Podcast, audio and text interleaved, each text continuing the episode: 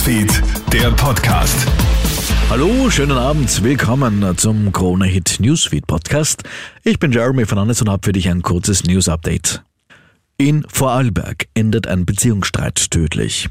Heute Vormittag kam in Hohenems Polizeibeamte in einem Mehrparteienhaus eine 35-jährige Frau und ihren 47-jährigen Partner mit schweren Schnitt- und Stichverletzungen aufgefunden.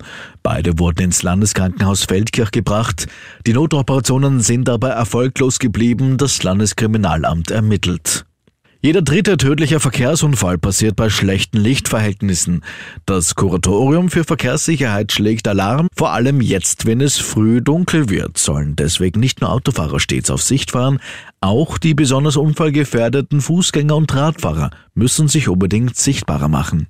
Die richtige Kleidung sei entscheidend für den Schutz in der Dunkelheit, den vor allem Kinder brauchen, sagt Klaus Robert vom Kuratorium für Verkehrssicherheit zur ATV. Jedes fünfte Kind ist nicht gut, nicht ausreichend sichtbar und wir dürfen nicht vergessen, Kinder werden anders wahrgenommen, anders gesehen, da schon, sie schon kleiner sind, werden sie schlechter gesehen. Und was auch ganz wichtig ist, wir benötigen bei Kindern ein rundum Beleuchtung. Also es muss sozusagen das Kind gesehen werden, von vorne, von hinten, aber auch von der Seite. Es ist ein heftiger Taifun, der den Südosten der Philippinen erfasst und fast 100.000 Menschen in die Flucht treibt. Gebiete, in denen es zu Erdrutschen oder Flutwellen kommen könnte, sind längst evakuiert worden, Notunterkünfte sind überfüllt. Laut Katastrophenschutzbehörde sei es unter diesen Umständen unmöglich, Corona-Sicherheitsabstände einzuhalten. Gebiete über Tote oder größere Zerstörungen liegen bisher nicht vor.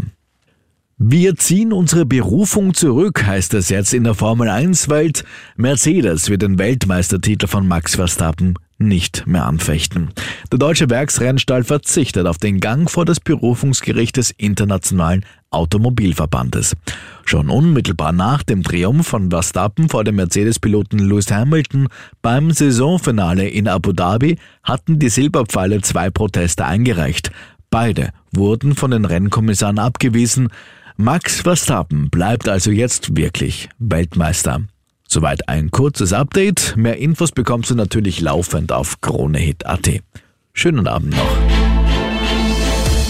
Krone Hit Newsfeed, der Podcast.